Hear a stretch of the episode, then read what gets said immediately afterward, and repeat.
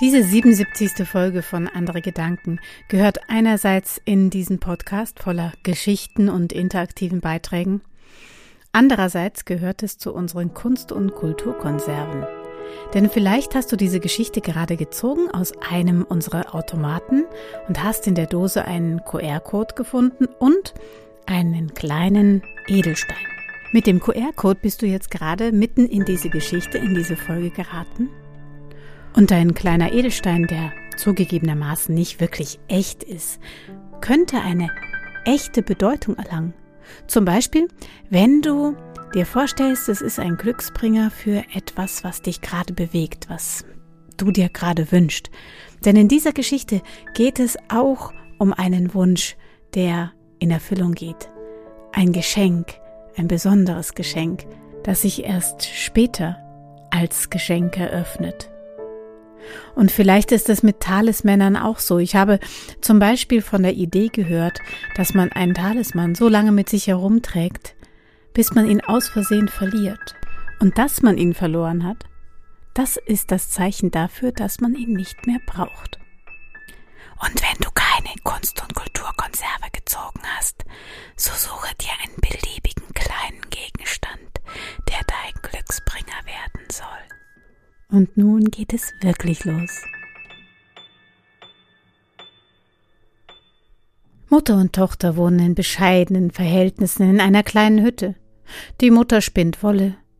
Die Tochter ist mit dem wenigen zufrieden, was die beiden haben. Doch sie wünschen sich natürlich schon, dass Glück und auch Reichtum zu ihnen in die Hütte kommen würde. tatsächlich, tatsächlich kam eines Tages eine kleine, golden glänzende Schlange. Das Mädchen fand die Schlange so schön und zeigte sie ihrer Mutter, und in dem Moment begann das Tier zu sprechen. Ich bringe euch Glück. Ihr müsst mir nur jeden Tag eine Schale Milch hinstellen. Und da das Mädchen die Schlange sowieso schon ins Herz geschlossen hatte, hatte die Mutter auch nichts dagegen. Und das Mädchen richtete also einen kleinen Korb für die Schlange her und gab ihr jeden Morgen ein wenig Milch. Und so ging das, Woche um Woche, Monat um Monat. Die Schlange wurde immer größer und das Glück und der Reichtum, den brachte die Schlange nicht mit ins Haus. Doch das Mädchen mochte sie immer noch von Herzen gern und irgendwann war die Schlange so groß, dass ein alter Nachbar der sie besuchte, dem Mädchen anriet, der Schlange jetzt doch einen größeren Korb zu geben. Das tat sie. Und die Schlange wuchs und wuchs und wurde kräftig und groß. Sieben Jahre lang wohnte die Schlange bei den beiden und nie kam besonders viel Glück oder Reichtum in die Hütte, obwohl sie jeden Tag ein Schälchen Milch bekam. Und dann eines Tages da war die Schlange verschwunden. Spurlos verschwunden. Das Mädchen, das nun schon zur jungen Frau geworden ist, schaute in den Korb. Und dann schaute sie hinaus und da sah sie die goldene Schwanzspitze verschwinden.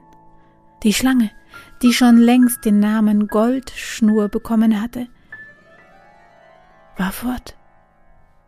Das Mädchen, die junge Frau, sie lief hinterher und rief und rief Goldschnur, Goldschnur, und immer wieder sah sie einen goldenen Schimmer, der einmal hinter dem einen Stein und einmal hinter dem anderen Gras und einmal hinter dem nächsten Busch verschwand, und so lief sie und lief sie in Gegenden, in der sie noch nie vorher gewesen war. Doch dann, dann verlor sie jegliche Spur. Sie hatte Goldschnur verloren und sie setzte sich auf einen Stein und weinte bitterlich über diesen Verlust. Die Zeit verging und sie merkte es gar nicht, denn plötzlich, plötzlich stand Goldschnur direkt vor ihr. In ihrem Maul einen Kamm, den sie vor die junge Frau legte. Dies ist mein Geschenk, sagte die Schlange. Ich konnte es dir nur geben, wenn du über meinen Verlust weinen kannst. Und ich bin so froh, dass es dazu gekommen ist. Nimm diesen Kamm, geh nach Hause und kämme dein Haar. Und das Mädchen verabschiedete sich von ihrer Schlange.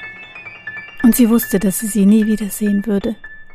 Den Kamm aber, den, den drückte sie sich ans Herz und lief nach Hause. Und als sie sich dann kämmte, da kämmte sie Edelsteine in tausend und einer Farbe aus dem Haar. Und einer davon ist vielleicht in deine Kunst- und Kulturkonserve geraten.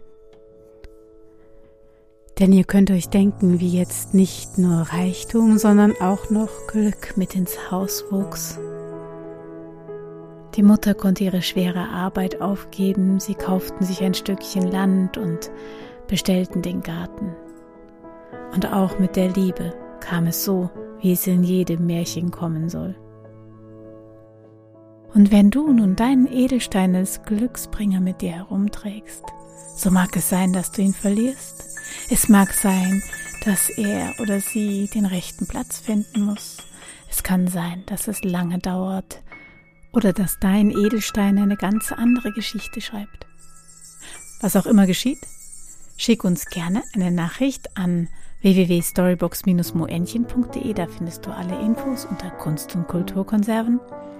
Und mir bleibt nichts weiter, als euch zu sagen, bis zum nächsten Mal, eure Momo.